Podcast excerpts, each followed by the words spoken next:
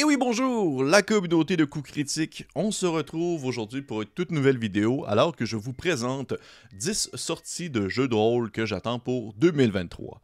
Il s'agit en fait non pas vraiment d'un véritable top 10 plutôt qu'une simple énumération de jeux complets qui vont sortir en 2023, soit aussi des modules pour des jeux qui sont déjà précis que j'attends impatiemment, ou encore des initiatives qui permettent de, euh, en fait, de traduire certains jeux qui pour l'instant existent seulement en anglais, mais qui vont éventuellement arriver en français au courant de l'année 2023. Et euh, donc, je trouve important tout de même de mentionner au courant de, ce faux top 10 en quelque sorte.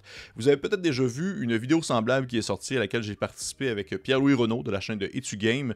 Euh, il y a des jeux qui vont se regrouper un peu dans, les, dans ces deux top 10-là, en quelque sorte, mais celui-ci, c'est vraiment mon petit, euh, mon petit nid personnel. Donc, il y a des jeux qui sont peut-être un peu plus nichés, euh, que vous allez euh, peut-être découvrir, que vous ne connaissez pas. Vous me direz après, après la vidéo s'il y a des choses que, que vous attendez, vous, avec impatience dans les commentaires. Ça va me faire plaisir de le lire.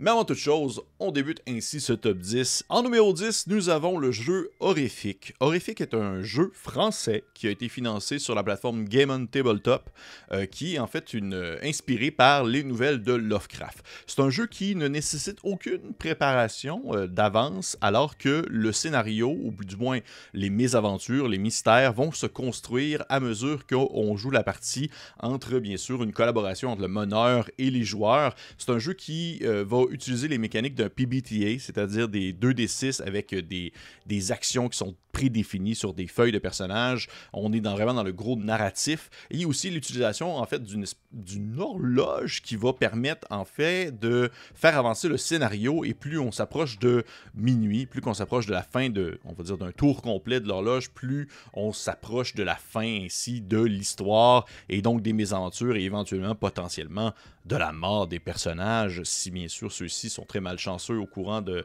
de leur déboire, ça reste à voir. Euh, pourquoi est-ce que je l'attends? Eh bien parce que euh, je trouve ça intéressant que ce soit vraiment un, projet d'une petite équipe, c'est pas une grosse boîte vraiment qui est derrière euh, le jeu. Et ils ont vraiment, je, trouve vraiment qu'ils ont une approche qui est très personnelle et très intime de ce que eux considèrent comme étant l'horreur Lovecraftienne. Et je suis très très curieux de voir à quoi est-ce que ça va ressembler concrètement euh, lorsque le jeu va être disponible au complet, autant dans l'utilisation justement de l'horloge qui était euh, présente sous une autre forme dans certains autres jeux PBTA, mais aussi justement l'adaptation du concept d'un PBTA même, c'est-à-dire la collaboration dans l'horreur, ce qui est quelque chose que je ne vois pas nécessairement très souvent. Euh, que je suis très curieux, au final. Je suis très très curieux de voir qu'est-ce qui va en sortir. Et un peu comme les autres jeux que je vais vous parler au courant de, de ce top 10-là, ben, il y en a plusieurs que j'ai pas tant d'informations pour l'instant, mais que je ne suis que, que hype et attente, alors que j'espère en, avoir, euh, en avoir accès de plus en plus à mesure que le temps va passer. Bref, horrifique, un jeu à garder en, en mémoire, bien sûr. Toutes les informations nécessaires pour pouvoir suivre l'avancée de cette euh, prochaine gamme est disponible dans la description de la vidéo. En numéro 9, on a Zvinder, qui est un jeu de rôle Dark Fantasy, qui a gagné en 2018 au Ennis Award le prix du meilleur jeu et du produit de l'année. Zvinder, en fait, fait partie de ces initiatives qui, pour l'instant, existent déjà en anglais, mais qui sont en cours de traduction suite à une campagne de financement euh, par les éditions. Fait que le public francophone va pouvoir avoir accès à ce merveilleux jeu qui utilise un système percentile qui rappelle quand même énormément les vieilles éditions euh, de Warhammer. Et Zvinder, en fait, propose un univers plutôt neutre pouvant justement vous permettre à vous de créer vos propres aventures à l'ambiance dark, grim fantasy, justement très Warhammer-esque, euh, en utilisant un système de percentile qui euh, apporte certaines nuances, certaines nouveautés également. Et pour vrai, je suis vraiment, vraiment très, très, très heureux de voir euh, cette gamme-là traduite parce que ça demeure des gros bouquins, ça demeure quand même beaucoup de lecture. Fait que de pouvoir mettre la main sur l'ouvrage en français, je pense que ça va pouvoir permettre à plusieurs d'explorer la beauté de cette gamme-là, alors que tout de même en anglais, ça demeure un, un sacré challenge, on se le cachera pas. En numéro 8, nous avons Hell Knight de Gabriel Quiroga. Gabriel dont j'ai déjà parlé sur la chaîne et j'avais présenté en fait son jeu Warpland qui est traduit chez les Pattern Recog Edition, qui est une, expérience psychédélique euh, post-apocalyptique euh, qui a un système très simple et très efficace.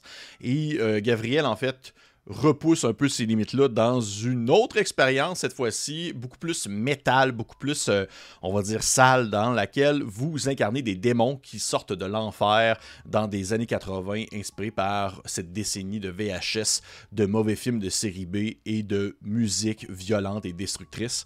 Euh, ça va être, je crois, autant une expérience visuelle que, euh, on va dire, un, un jeu, euh, un jeu complet et jouable. Ce que j'apprécie en fait beaucoup de, la touche de Gabriel, c'est que justement, il offre une expérience complète dans laquelle, oui, vous avez en soi un ouvrage qui est utile dans le contexte d'une partie de jeu de rôle, mais qui aussi justement s'avère être un super de beau livre. Et alors que Warplan était quand même bien lisible, de, tout de même, ça demeure euh, très... Euh, on va dire que ça demeure assez, clair de la manière que tu tournes les pages et que tu peux voir ce qui est accessible à l'intérieur.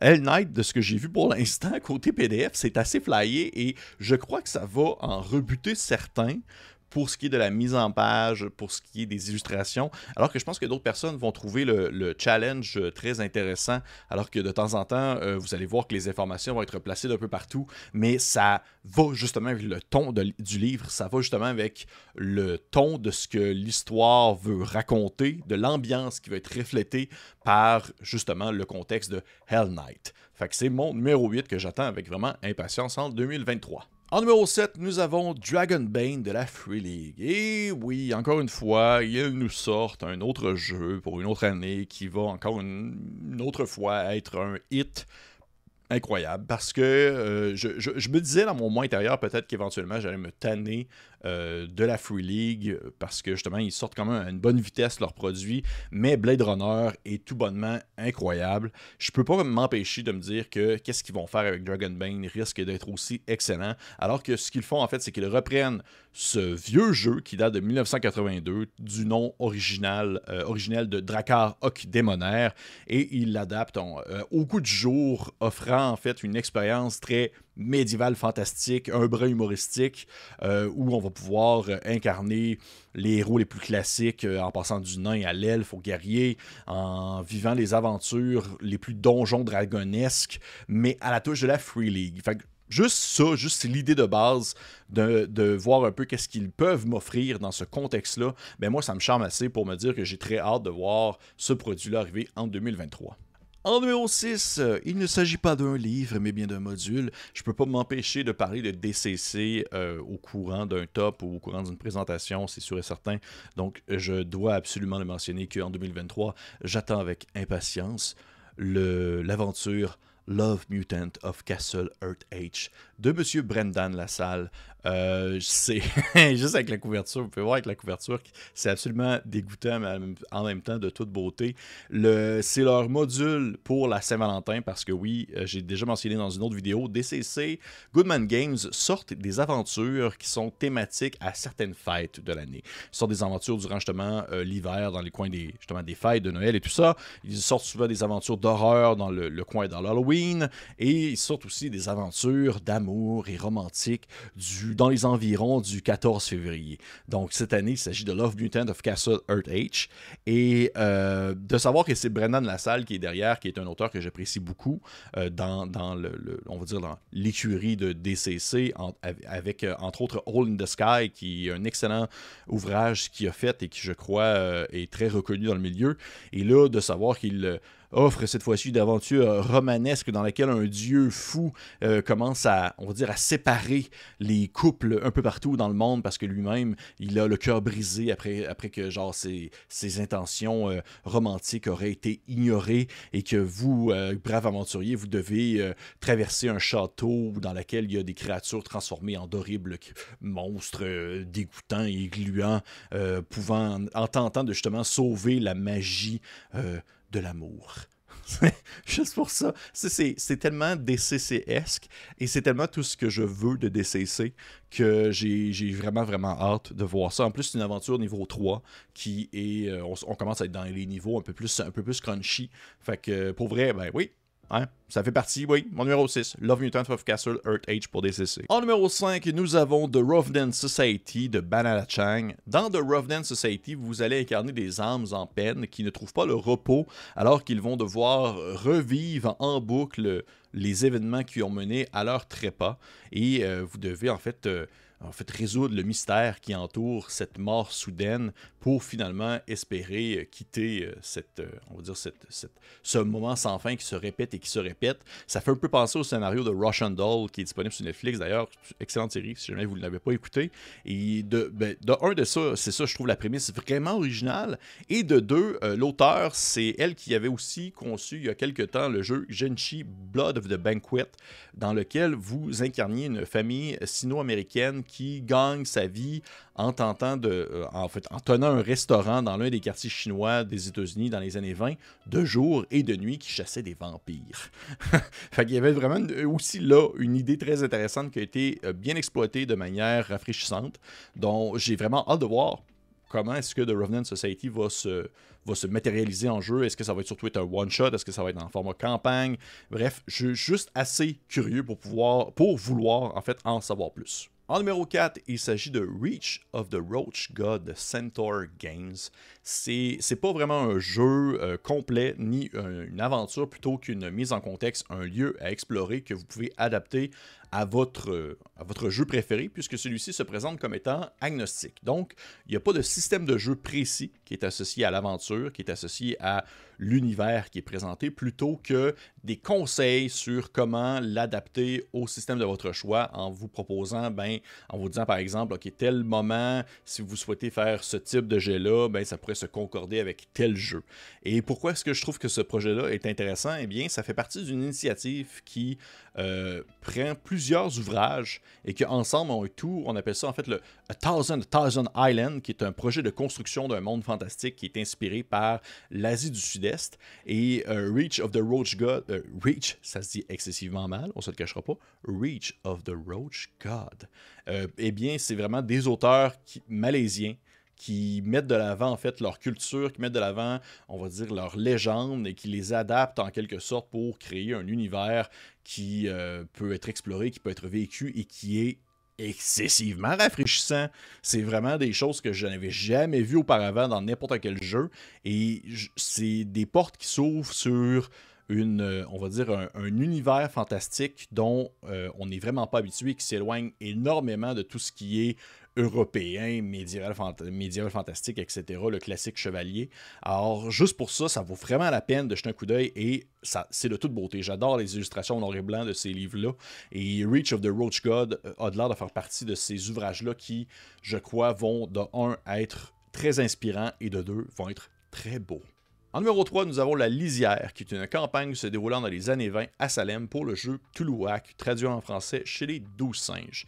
La Lisière, c'est non seulement un guide romancé qui va vous présenter le terrain de jeu de Salem et des villes environnantes comme Boston afin de pouvoir lancer vos investigateurs sur des intrigues très Lovecraftiennes, mais c'est également aussi une campagne qui se déroule en sept scénarios dans laquelle vos investigateurs vont tenter d'arrêter un culte qui a des liens très étroits avec ces fameuses sorcières qui ont été brûlées lors des procès de Salem en 1692. C'est vraiment un, toute une prémisse que, j'apprécie beaucoup. J'aime beaucoup tout ce qui touche l'histoire et le, jeu de rôle. Et il y a quelque chose de bien particulier, en fait, je, je trouve que je dois mentionner concernant Cthulhuac en français, c'est à quel point cette gamme-là a pris une ampleur beaucoup plus grande que sa version anglaise. Toulouac en anglais est, bien connu, a une bonne réputation, mais en français, c'est gigantesque. À quel point est-ce que les Douze Singes ont vraiment mis un souci du détail à créer des boîtes, à créer, dans le fond, des scénarios, des aventures qui ont vraiment un, visuel accrocheur, tout en couleur, avec des aides de jeu, des outils pour pouvoir continuer à jouer sur le long terme. Et c'est vraiment, euh, je dois quand même le mentionner, je dois le mentionner, je trouve ça super admirable de leur part, et je trouve ça plaisant de voir que justement, cette traduction-là a pris plus d'ampleur que la version originale en anglais. En numéro 3, c'est La Lisière. Cette campagne se déroule dans les années 20 à Salem. En numéro 2, nous avons Black Sword Hack, Ultimate Chaos Edition, euh, qui est selon moi l'ouvrage que je, je m'attends avec DCC à être le jeu médial fantastique dont je vais le plus jouer en 2023. Black Sword Hack, c'est selon moi, la gamme qui va redonner des lettres de noblesse au genre Sword and Sorcery euh, pour plusieurs raisons. De un, c'est le système Black Hack que j'apprécie quand même beaucoup dans ses variantes. C'est l'écriture de Kobayashi, un auteur que j'apprécie énormément, qui a entre autres fait Fléau. C'est la mise en page des Mary Mushmen qui ont fait les Nocs. C'est juste un paquet, c'est juste une équipe ensemble. C'est comme un gros melting pot là, que tu passes dans le malaxeur, que tu pèses sur purée, puis il en sort comme le plus beau gâteau que tu aurais voulu manger de toute ta vie. Pour ça, Black Sword Hack, je m'attends à ce que ce soit le truc le plus incroyable que je vais potentiellement lire en 2023. Le pauvre, je, je, je, niaise même pas. Et il y a tellement du stock, je crois, sur le long terme qui peut être prévu pour ce jeu-là, alors qu'ils ont déjà comme débloqué et annoncé qu'il va y avoir des magazines qui vont sortir, qui vont être spécifiques pour ce jeu-là. Et pour le genre Sword and Sorcery, je m'attends à rien de moins que l'excellence parce que déjà, de ce qu'on peut voir en ligne, c'est tellement beau et c'est tellement, dans le fond, un système qui est bien, qui est bien huilé, qui, qui a été bien utilisé et qui est en fait manipulé et remis sur papier par des personnes qui connaissent vraiment ce qu'ils font. Fait que Black Sword Hack Ultimate Chaos Edition, Kobayashi et les Mary Mushmen, je m'attends à rien de moins que le plus incroyable. Et finalement, mon numéro 1, je triche un peu parce que j'en ai parlé l'année passée. Il s'agit de Mothership, première édition. Et oui, l'année passée, j'étais comme, oh oh, Mothership pour 2022. Eh bien là, je dis, oh oh, Mothership pour 2023 en espérant que cette année ce soit la bonne. C'est comme un peu une manière pour moi de, de donner bonne chance, j'espère. Alors que euh, ce jeu-là a été financé il y a de cela quand même un certain temps. Mothership, j'en ai déjà parlé sur la chaîne à quelques reprises. On en avait fait aussi jouer sur la chaîne également. C'est un jeu qui veut mettre de l'avant l'ambiance euh, très euh, space trucker, horreur, à la Alien, à la Dead Space, à la euh, Event Horizon aussi. Euh, où c'est un peu inspiré aussi un peu par Blade Runner. C'est un jeu qui va justement euh, s'éloigner beaucoup du space opéra pour aller pour quelque chose d'un peu plus euh, gris, quelque chose d'un peu plus difficile, où est-ce que le transport dans l'espace, c'est pas quelque chose de le fun, où est-ce qu'il y a des monstres qui se cachent dans l'obscurité. Et ça fait partie, selon moi, de cette fameuse gamme, de ce fameux talent-là que j'apprécie beaucoup chez, les, chez, chez de nombreux jeux, c'est-à-dire de pouvoir me donner une prémisse excellente, de pouvoir me mettre des balises de base qui me montrent clairement ce que vous voulez offrir comme expérience, et à partir de là, je peux construire moi-même en utilisant les outils que vous mettez à ma portée pour offrir quelque chose d'absolument unique.